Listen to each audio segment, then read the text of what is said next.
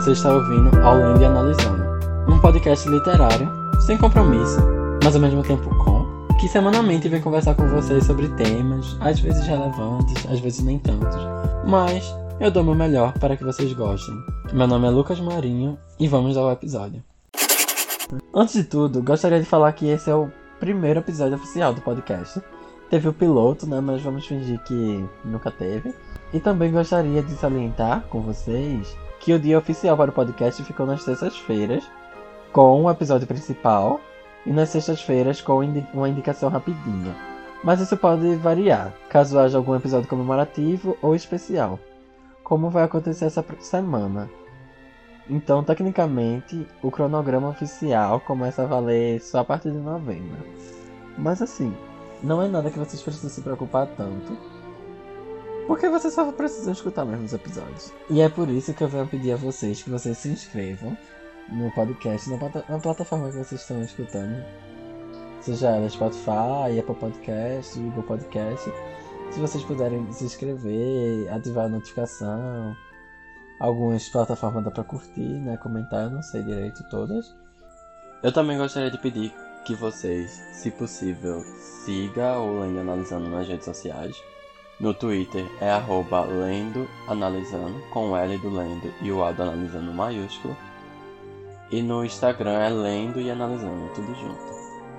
Mas aí vamos voltar ao, ao tema do episódio, que como vocês podem ter lido no título, o tema de hoje é sobre uma princesa assim que todo mundo ama. Ah, quer dizer, vai ter quem odeia, vai ter quem não gosta, vai ter quem não se importa, mas eu amo. Minha mãe também ama muito. Que é a princesa da Disney, Cinderela a preferida do Walt Disney. Então, vamos Put them together and what have you got? Bibbidi bobbidi, bibbidi bobbidi, bibbidi bobbidi, E esse tema se deu assim, se deu por dois fatos. O primeiro fato era que eu tinha dois livros que eu queria ler. E os dois meio que tinham a temática de Cinderela. O primeiro. O outro motivo foi porque eu acabei As Crônicas Lunares, que é a série da Marissa Mayer, de releitura de ficção científica sobre os contos de fadas. E eu tava meio que lembrando da primeira história, que é a história de Cinder, que é a releitura de Cinderela. E também teve outro motivo, porque esses dias eu assisti Cinderela da Amazon Prime. Assim, tentei assistir, mas eu acabei abandonando. E eu fiquei meio que nesse redemoinho de Cinderela, que foi pouca coisa. Então eu meio que decidi tentar fazer uma semana interativa de Cinderela. Tipo assim, eu tentar ler, ver coisas de Cinderela. E assim, não foi tão proveitosa quanto eu imaginei ser, porque, porque eu tô tendo coisa da faculdade, ia ter prova, precisei estudar, mas eu consegui ler dois livros, né? Que foram esses que eu. Eram os que eu realmente queria ler. Eu ainda tentei começar a reler Cinder, mas ia gastar muito tempo, eu acabei deixando para um futuro. Então vamos lá ao episódio, né? A semana começou, claro, comigo decidindo reassistir Cinderela para poder perceber como os livros iriam readaptar a história clássica e assim. A Cinderela normal, pelo menos a da Disney, é tudo que a gente já conhece, né? A menina que perdeu o pai, tem que viver com a sua madrasta, a Lady Tremaine, se não me engano é assim que se fala, e suas meias irmãs, Drizella e Anastácia, e que as três, né, acabam com o juízo de Cinderela, ela é obrigada a fazer as coisas de casa, os trabalhos domésticos, exploram muito ela, e tem um baile, a fada madrinha, o sapatinho no casamento, essas coisas, né? Mas vamos lá. Falar sobre os dois livros que eu li. O primeiro livro que eu quero conversar com vocês é sobre Cinderella is Dead, né? Cinderela está morta, que é um romance da Kaylee Bayer. Kaylin Bayron, acredito que é assim que se fala. Que foi lançado aqui no Brasil como Cinderela, né? Está morta. Pela galera Record, com tradução de Karine Ribeiro. E assim, minha gente, desde que eu vi a capa de Cinderella's Dead, a capa gringa, eu fiquei muito interessado, porque eu já tinha ficado interessado pelo título quando eu vi a capa de, da edição de capa dura, mas quando saiu a edição de paperback, que é a capa azul, que tem a Cinderela machucada assim, eu achei muito bonito e queria muito tanto ler quanto ter físico. E aí, ano passado, quando teve a promoção de importados na Amazon, né? Eu comprei esse livro e fiquei doido para ler, mas assim, eu acabei esse ano entrando em ressaca. Voltei a ler mais ou menos agora, em setembro. Em outubro, como eu também queria ler esse outro livro da Cinderela, que era a releitura de Cinderela, eu juntei os dois para ler. E assim, adiantando Cinderella's Dead foi o que eu não gostei.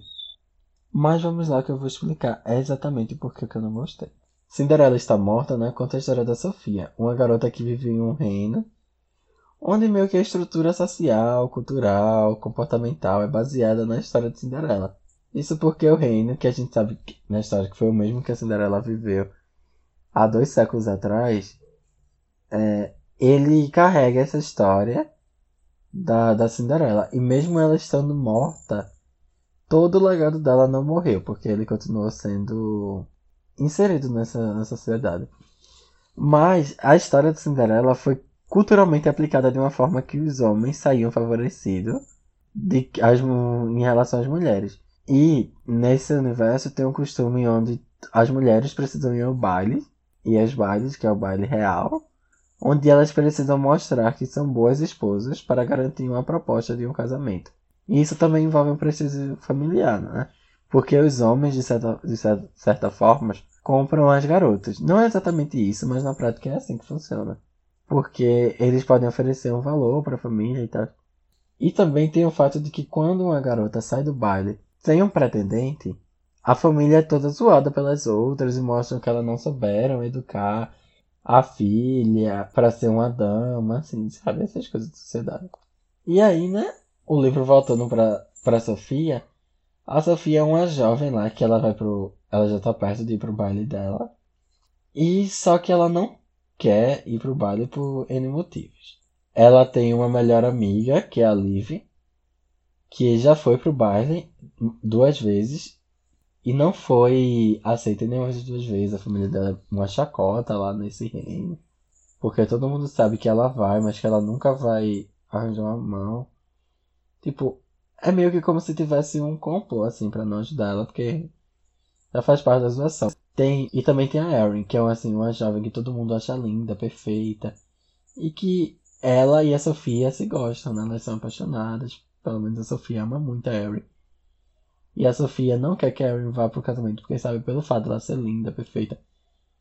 E ela é muito cobiçada nesse reino. Ela vai ser pedida em casamento, talvez por mais de uma pessoa. Os homens vão querer muito ela, vão oferecer prestígio à família dela. E ela não quer, e a Sofia não quer ir pro casamento. Ela não quer deitar pro patriarcado. Mas a Erin, ela sabe que isso ia prejudicar sua família. E mesmo no fundo ela não querendo, ela tem que ajudar sua família. Sabe? Ela não quer deixar que os desejos dela prejudiquem a família. Já a Sofia, a Sofia quer algo a mais. Ela quer, além dos desejos dela, conseguir ajudar o resto das pessoas. Então. Só que isso é muito difícil, porque o rei é muito controlador, é um tirano nessa história. E o reino em si é totalmente preparado para quem for contra o rei morrer. É simplesmente executado. Não pode ir contra o rei, não pode ir contra a história de Cinderela. As crianças têm que ficar recitando, as meninas, a história de Cinderela praticamente todo dia. Até o dia do baile, para saber como ser uma moça dos padrões daquela sociedade. E aí chega o baile. E no baile, ocorrem alguns problemas, alguns desafios, que aí é quando começa realmente a história. Acaba dando muita coisa errada.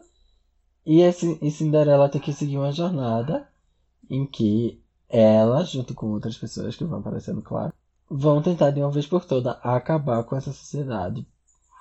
E principalmente com o rei. E assim, autora, ela não soube construir uma narrativa boa. Tipo assim, a premissa é interessante. Eu gostei dessa história, que as pessoas meio que estão em um mundo e que é culturalmente baseado na história da Cinderela e tal. Só que alguns dos problemas que eu tive com esse livro foram. A, é, a autora não soube desenvolver bem a história. Tem muitos pontos que se perdem, tem muitos pontos que ela diz que é uma coisa, mas lá pro final acaba acontecendo outra coisa diferente.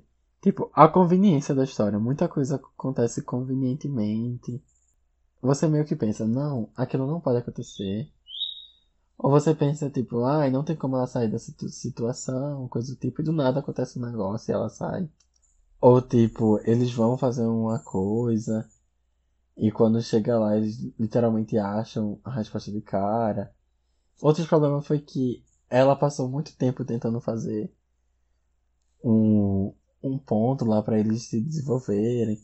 Só que ela gastou muita página, no fim não deu em nada, os personagens acabaram esse desenvolvimento sozinho, sem ter precisado desse dessa aventura aí para desenvolvimento pessoal.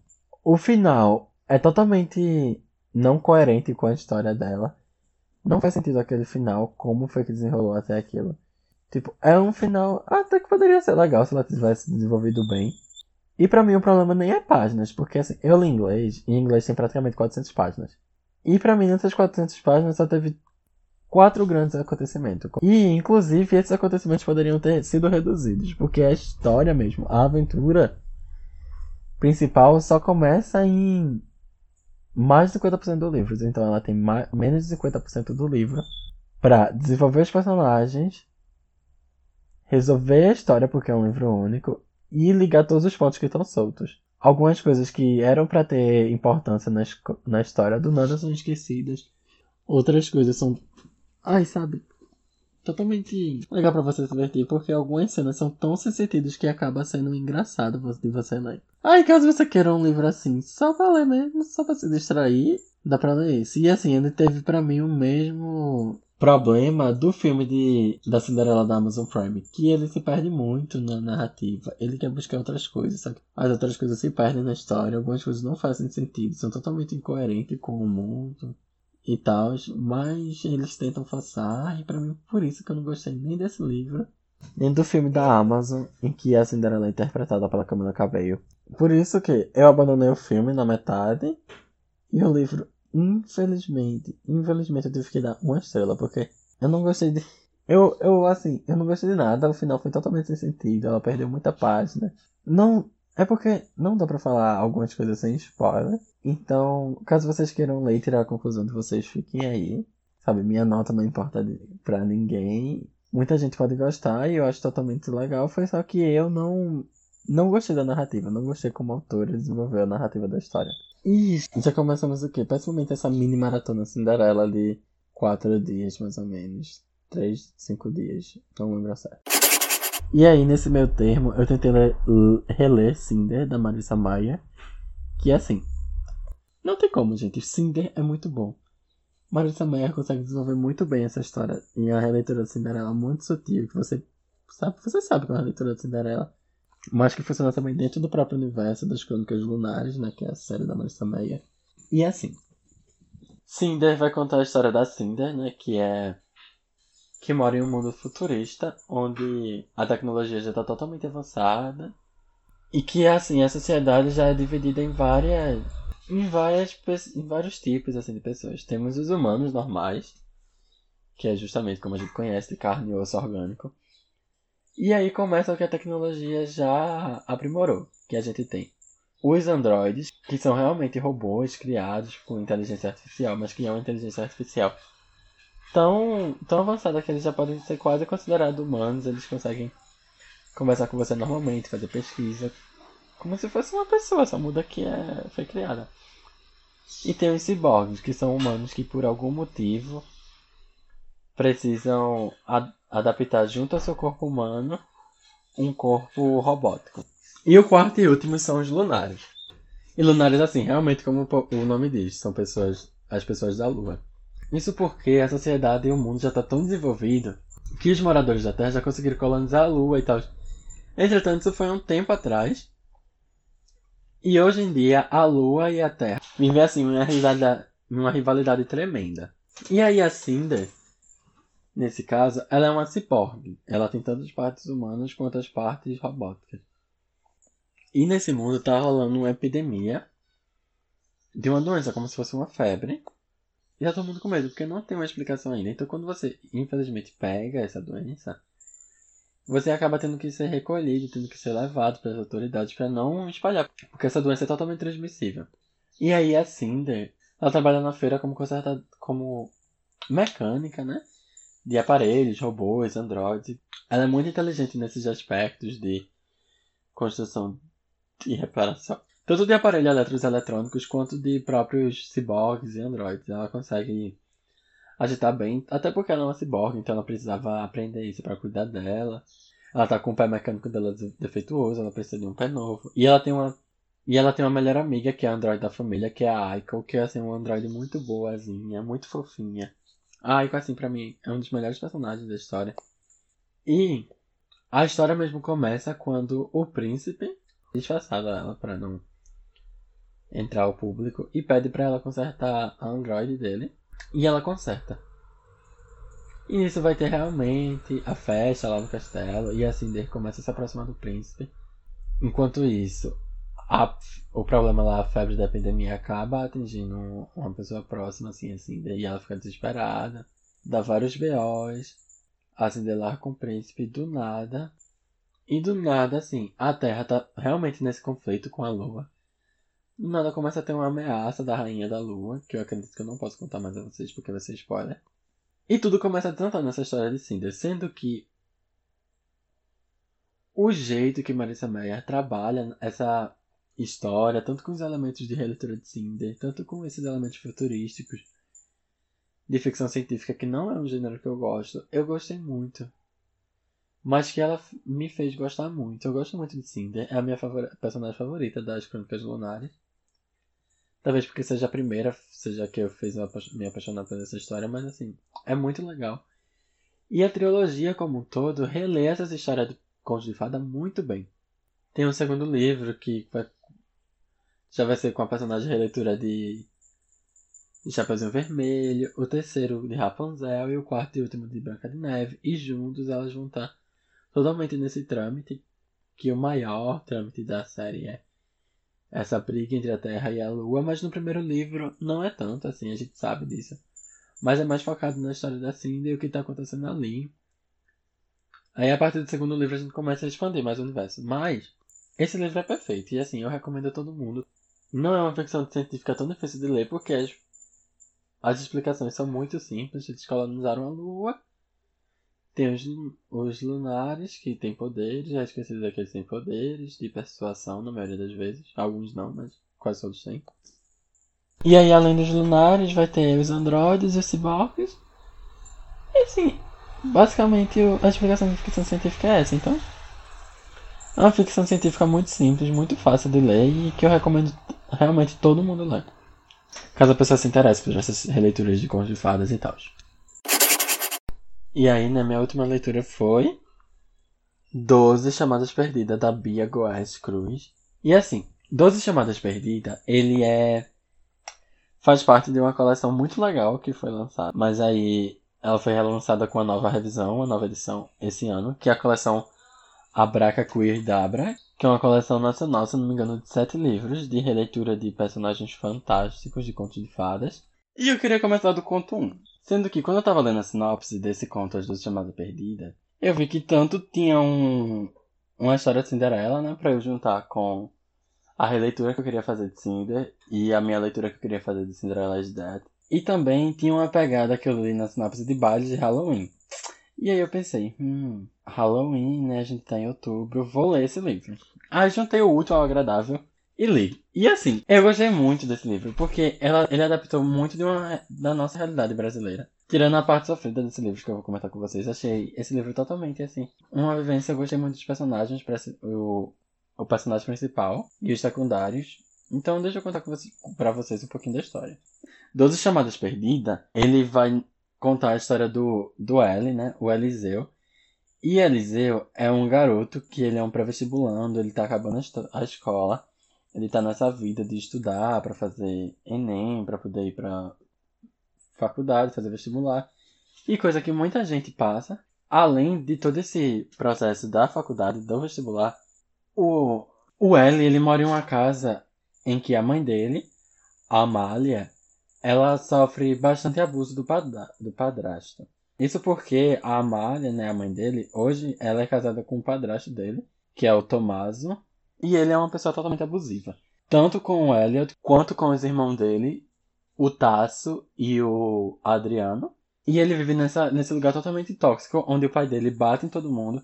E eles não podem fazer nada porque o pai dele é totalmente amigo do delegado, totalmente amigo da polícia. Então, mesmo que ele denuncie, ele vai ser solto e vai ser bem pior porque ele vai voltar. Vai tentar, sei lá, fazer algo pior. E, Elliot, e o Elliot quer apenas proteger a mãe dele e os irmãos. Tipo, ele não sai pra canto nenhum. Ele não faz nada com medo de fazer algo de errado e o padrasto dele descontar na mãe dele que ele tanto ama e os irmãos dele também. E ele só quer proteger os dois. E ele e a mãe dele também não podem fugir. Além desse problema, mesmo que eles saiam da cidade e tentem um em outra cidade, eles nem. Não, não, não sei como eles iam conseguir provar a agressão, porque ele é amigo até de, de tudo, né, gente? Do político, de tudo, policial. E ele poderia ter direito de ver o, o Tasso e o Adriano, que são filhos dele. E aí a mãe dele não ia querer meio que ficar uns dias longe dos filhos, nem ele longe do irmão, então ele vive nesse mundo totalmente caos.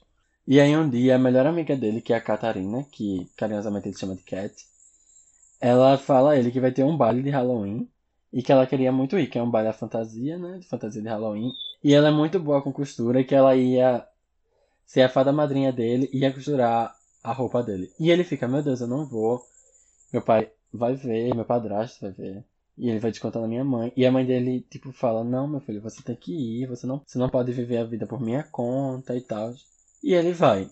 Os dois fantasiados. Ela de Coraline e ele de Edward do Mãos de Tesoura. E lá no baile, eles acabam, ele acaba conhecendo um garoto, eles acabam ficando, se apaixonando. Mas aí dá tudo errado. Ele olha essa lava que tem 12 chamadas perdidas do padrasto e que dali pra frente a vida dele ia ir por água abaixo. E aí a gente começa todo o decorrer da história. Uma história que fala sobre problemas domésticos, problemas familiares, fala sobre abuso de família, Fala sobre realmente esse problema psicológico, tanto da mãe dele, que está sendo abusada psicologicamente e fisicamente pelo pai, pelo esposo dela, né, que é o padrasto dele. Ele também sofre agressões físicas, psicológicas do padrasto. Os irmãos dele também. Tem o fato da amiga dele, tá? E como que além disso ele só queria ser feliz, só queria estudar para o vestibular e queria conhecer o, o menino lá que ele gostou, ter um relacionamento. E é nessa história que a gente desenvolve os dois. E é assim, eu achei que a, a Bia escreveu muito bem essa história, achei totalmente real, totalmente o final.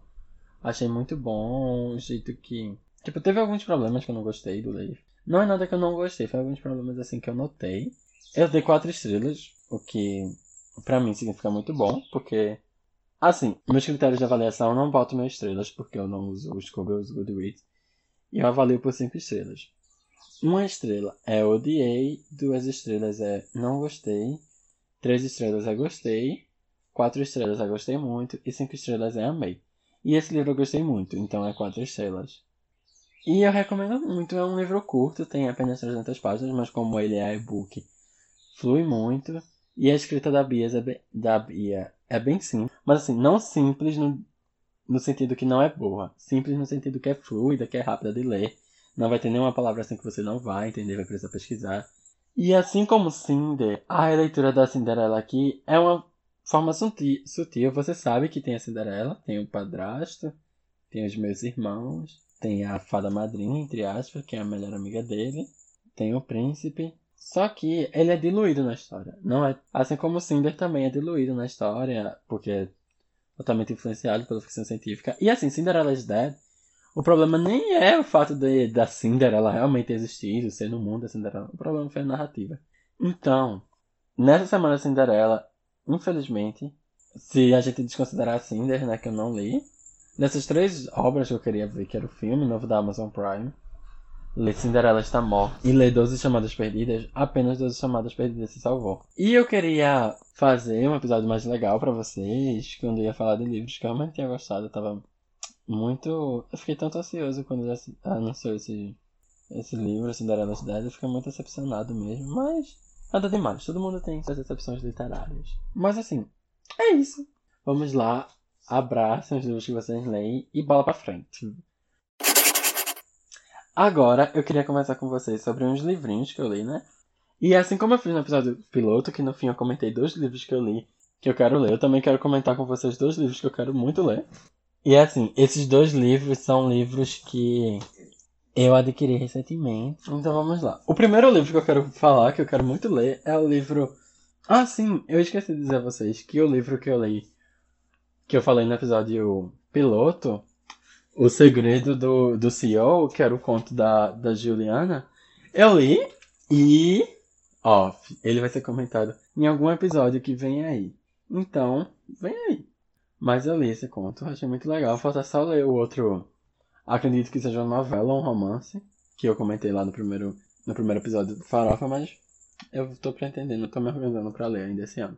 E aí o primeiro livro né, que chegou aqui, que eu adquiri, é o livro Noite Sem Fim, do Roberto Campos Pelanda, que é um autor nacional, publicado pela VEC. Eu só li um livro da VEC, mas é um livro assim que eu amo totalmente, que é o da Carol Kiovato, que é Porém Bruxa, e é perfeito, eu amo essa história, é um livro favoritado. E aí, o livro da, dessa VEC, Na Noite Sem Fim, do Roberto Campos de Pelanda, deixa eu ver assim. E é assim. Esse livro eu, eu adquiri diretamente com o autor. E ele me disse que era uma história para quem ama muito livros, porque tem muito a ver com livros. E é no mundo onde tudo é noite, tem uma coisa do pai, que o pai dele, do, do personagem principal, da personagem principal, não sei se é homem, mulher.